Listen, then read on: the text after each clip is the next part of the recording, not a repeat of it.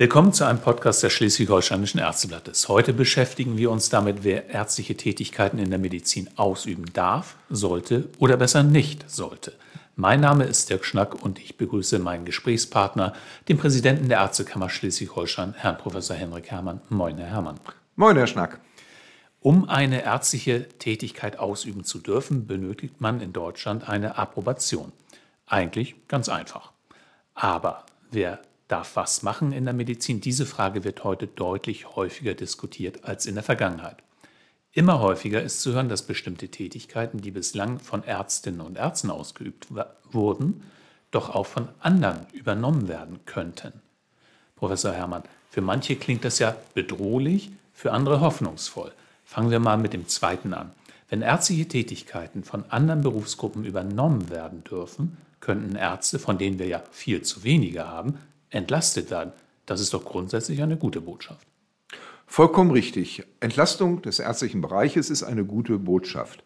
Entlastung von bürokratischen Aufgaben, die von Ärztinnen und Ärzten noch übernommen werden müssen.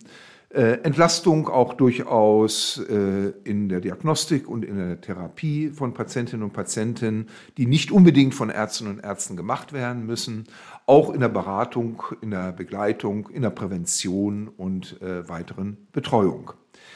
Wichtig dabei ist, wer hat die Letztverantwortung in diesem Bereich dann? Ist das eine ärztliche Letztverantwortung, so dass Aufgaben auf andere qualifizierten Gesundheitsfachberufe übertragen werden kann?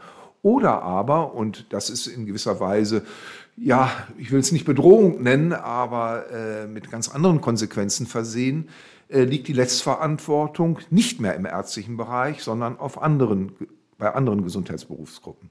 Stichwort andere äh, Berufsgruppen, da wird ja, werden ja alle möglichen Berufe äh, genannt in, in der öffentlichen Diskussion.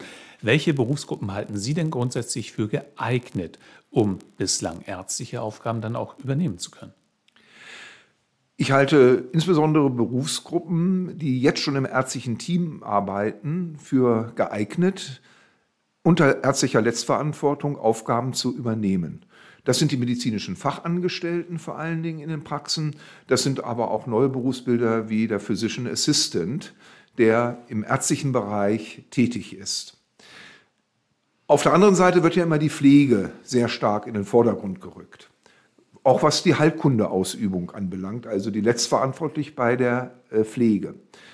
Ähm, das im Krankenhaus wird es ja jetzt schon durchaus gelebt, auch unter ärztlicher Letztverantwortung, dass die Pflege sehr ähm, auch eigenständig bestimmte Krankheitsbilder behandelt. Ich denke da an die Wundversorgung, ich denke an die Versorgung im stationären Bereich von äh, Menschen mit Diabetes und auch andere verantwortungsvolle Aufgaben.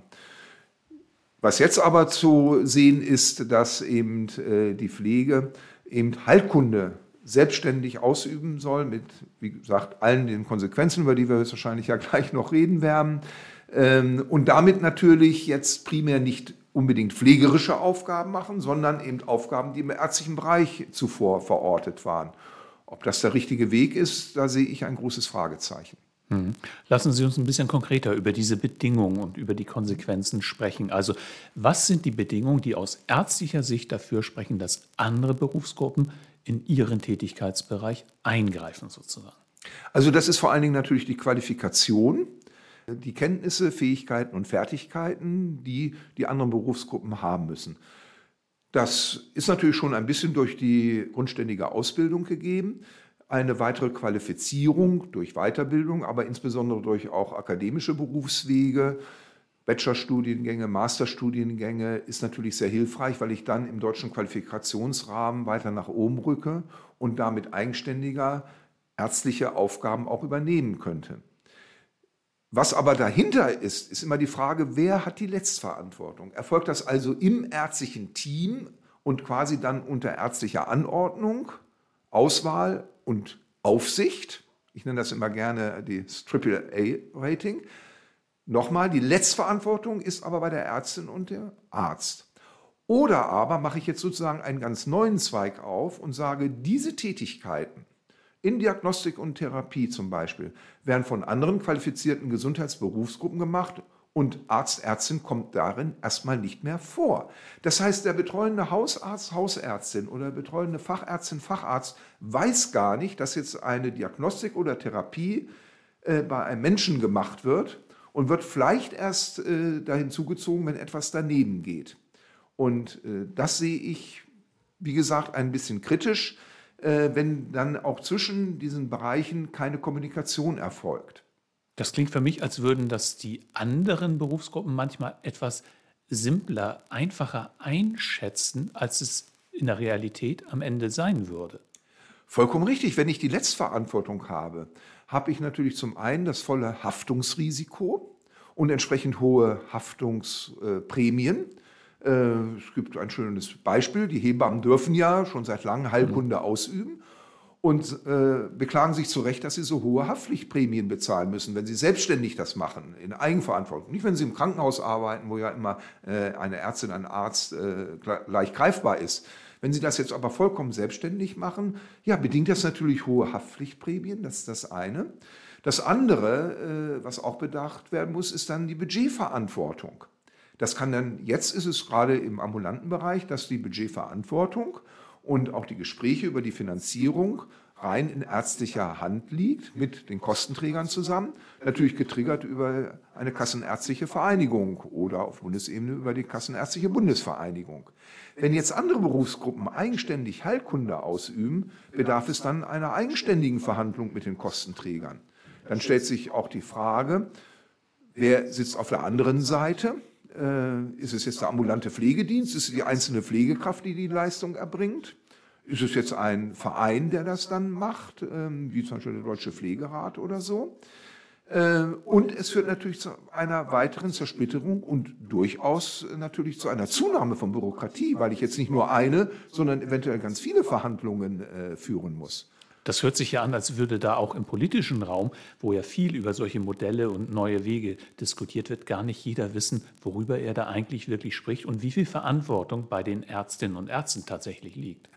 Ja, auch das ist vollkommen richtig. Das sehen wir ja in häufigen äh, ja, Gesetzesentwürfen oder äh, auch äh, Verordnungen, dass häufig die Konsequenzen gar nicht bis zum Ende äh, gedacht werden. Was also alles noch daran folgt. Es klingt erstmal schön, dass man sagt, ja, wir entlasten den ärztlichen Bereich. Die Entlastung nochmal ist gut führen aber Heilkunde durch Dritte aus, davon separiert. Das ist natürlich erstmal auch ein eigener Sektor. Wir sprechen seit 15 Jahren über sektorübergreifendes Handeln. Wir sprechen eigentlich jetzt über Sektorverbindung und es werden wieder neue Sektoren äh, geschaffen. Ob das nun Heilkunde, Ausübung durch Dritte, durch Pflege ist, ob das Gesundheitskiosk ist, das sind Angebote, die auf einmal parallel laufen und äh, keiner macht sich jetzt Gedanken, letztendlich wie diese finanziert werden, wie die Haftung ist und wie die Kommunikation jetzt unter den Akteuren stattfinden soll.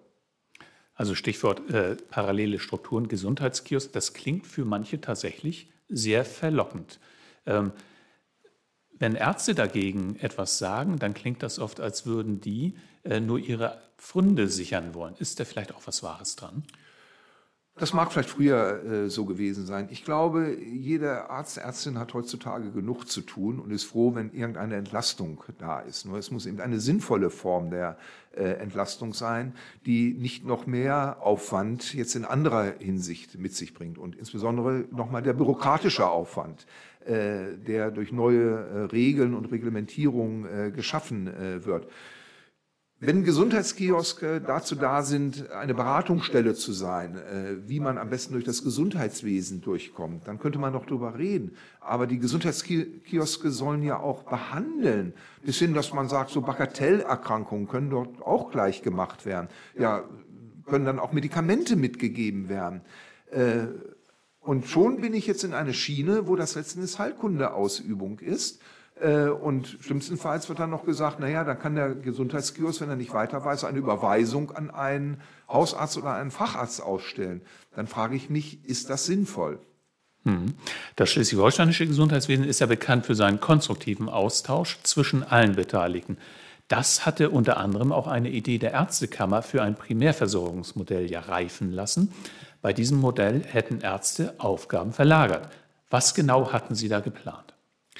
Wir hatten ein Projekt geplant, wo zusammen mit der Pflege, zusammen mit den Therapeuten und dem ärztlichen Bereich eine geriatrische Versorgungsrealität äh, sozusagen evaluiert werden sollte, wo in der Tat Pflege als auch Therapeuten eigenständig Patientinnen und Patienten behandeln mit eben einem geriatrischen Hintergrund und geriatrischen Symptomkomplex, unter Einschluss des ärztlichen Bereiches, also mit einer engen Kommunikation zwischen den Beteiligten, so dass der betreuende Hausarzt, Hausärztin immer Bescheid wusste, was dort läuft und in eigentlich den Gesamtprozess mit einbezogen äh, werden sollte.